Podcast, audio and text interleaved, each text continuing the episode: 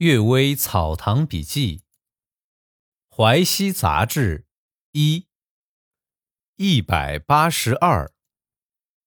积柴。人字汪的晒场上有一堆多年积聚的柴草，土语叫“垛”。当地人说，柴堆里面有灵验的妖怪，冒犯了他会有灾祸。有人生病。到柴堆祈祷，有时也灵验，人们都不敢取柴堆上的一枝一叶。雍正三年大饥荒，光禄公捐助六千担粮食，煮粥来赈荒。有一天柴草不够用，想用这些柴堆里的柴草，却没有人敢动手。光禄公亲自前往禀告神灵说：“你既然有灵验，一定能通情达理。”现在几千人空着肚子等死，你难道没有恻隐之心吗？我准备把你迁移去看守粮仓，把这柴堆用来煮粥，救活那些饥饿的人。大概你不会拒绝吧？禀告之后，指挥众人拉取柴草，一点奇异变化也没有。柴草搬光，现出一条秃尾巴的巨蛇，攀着一动不动。大家就用大簸箕把巨蛇抬到粮仓里。一下子就不见了。从此之后啊，也没有什么灵验。不过至今六七十年，没有人敢进粮仓偷粮，因为有过叫巨蛇守粮仓的约定。最毒的东西也不能不被道理所制服，妖怪不能战胜德行，就是指的这种事情。第二个故事啊，天长孝心。族侄孙树宝说。韩店有个石某极其贫困，父亲死的时候，家里只剩下一件青布袍子。石某准备给父亲穿上，他的母亲说：“家里好久都揭不开锅了，拿这件衣服换钱买米，还能维持一个多月的活命，为什么丢在坟墓里呢？”石某不忍心，终于还是给父亲穿了入葬。这件事儿，人们大多知道。碰巧有人丢失了银手镯，寻遍不见。石某忽然在粪土之中拾到，众人都说：“这是上天赔偿你的衣服，表扬你的孝心。”丢失手镯的人用六千钱向他买回，刚好等于那件衣服的价格。这是近来的事儿。有人说呀：“哎，这是偶然的，做不得数。”我说：“如果以为这是偶然，那么王祥卧冰得鱼。”梦中枯竹生笋也是偶然的了。天地间的灵验变化，通常通过一件事情显示迹象。你是哪里知道的呢？第三个故事：沉沦之鬼。锦州李晴林说，有个刘秀才在一座古寺之中教儿童读书。一天晚上，他在朦胧的月色之下，听到窗外。有稀碎的响声，刘秀才从窗缝中偷看，墙头缺口处仿佛有两个人影，急忙大叫道：“有强盗！”忽然听到墙外有声音说：“我们不是强盗，是有事情求您呢。”刘秀才惊讶地问：“求什么？”只听得说：“我们因为过去的冤业。”堕落在恶鬼道里面，已经快要一百年了。每次听到僧人厨房煮饭，我们肚子就饿得像火烧似的。悄悄的观察，发现您仿佛心肠很仁慈。您有剩菜剩饭，能否倒给我们一些啊？刘秀才说：“佛教念经忏悔，完全可以挽救阴间的人。你们为什么不去请求寺院的僧人超度呢？”那声音说。鬼魂碰上超度，也是有自己的前因的。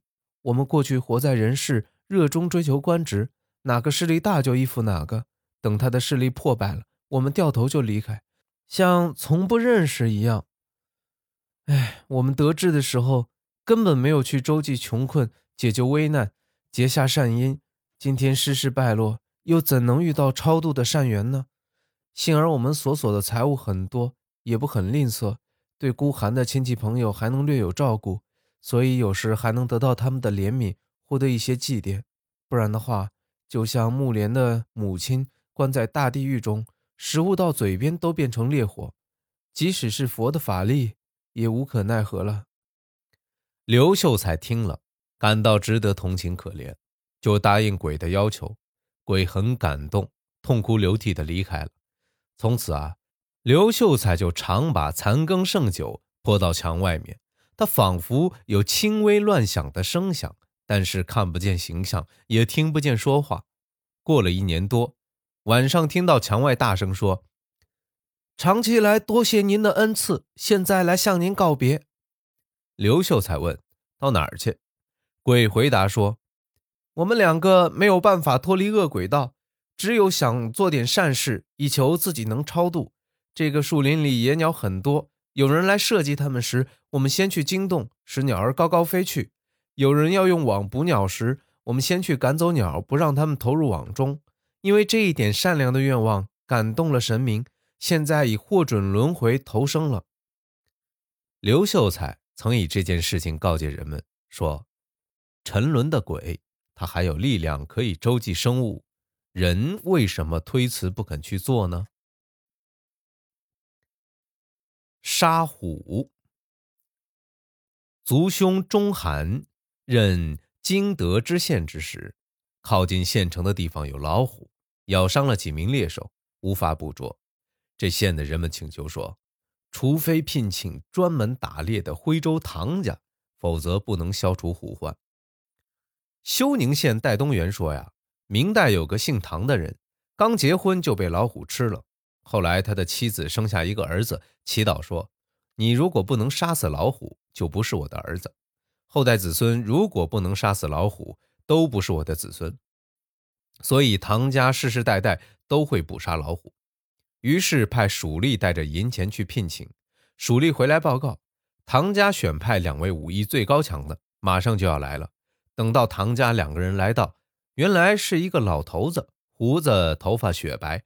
还经常咳咳的咳嗽，一个是十六七岁的少年，钟涵呢感到十分失望，勉强命令手下给这两个猎手准备酒饭。老头子觉察到了钟涵不满意，就行礼报告说：“听说这只老虎在离城不到五里的地方，不如先去捕杀，回来再赏饭也不迟。”钟涵就派差役带这两个人去了。差役走到山谷入口，不敢再走。老头子轻蔑地笑着说：“有我在这里，哼，你还害怕吗？”进入山谷一半之时，老头子回头对少年说：“这只畜生好像还在睡觉，你来喊醒他。”少年就模仿老虎的笑声，老虎果然从树林里冲出，直接向老头子扑去。老头子手拿一把。短柄的斧头，长八九寸，阔只有四五寸，高举手臂，直挺挺地站着。老虎扑过来，老头子把头一歪，让老虎越过。老虎从老头子的头顶飞跃而过，就流血滚地死去了。仔细一看，老虎从下巴至骨尾都擦着斧头而过，全身开裂两半。于是啊，钟涵就重赏两个猎人，送他们回去。老头子说：“臂力练了十年，眼力练了十年，他的眼睛练到用毛扫帚扫也不会眨眼。他的手臂，即使强壮汉子抓住，把身子吊在手臂上，也不会动一动。”庄子说：“训练能折服神奇，取巧的人不敢经过训练有素者的门口。”这呀是可信的。我曾经见过史四彪舍人。他可以在黑暗之中提笔写条幅，写出的条幅和在灯光下写的完全一样。又听说静海的立文刻工，剪一百张一寸正方的纸片，每片都写上同一个字，把这些纸片叠在一起，向太阳透视观察，每张纸片的字没有一笔一画的丝毫相差。这些啊，都是练习勤奋而已，并不是另有什么巧妙的作为。感谢各位收听今天的《阅微草堂笔记》啊！最近一段时间我会频繁更新，希望大家能够喜欢。晚安。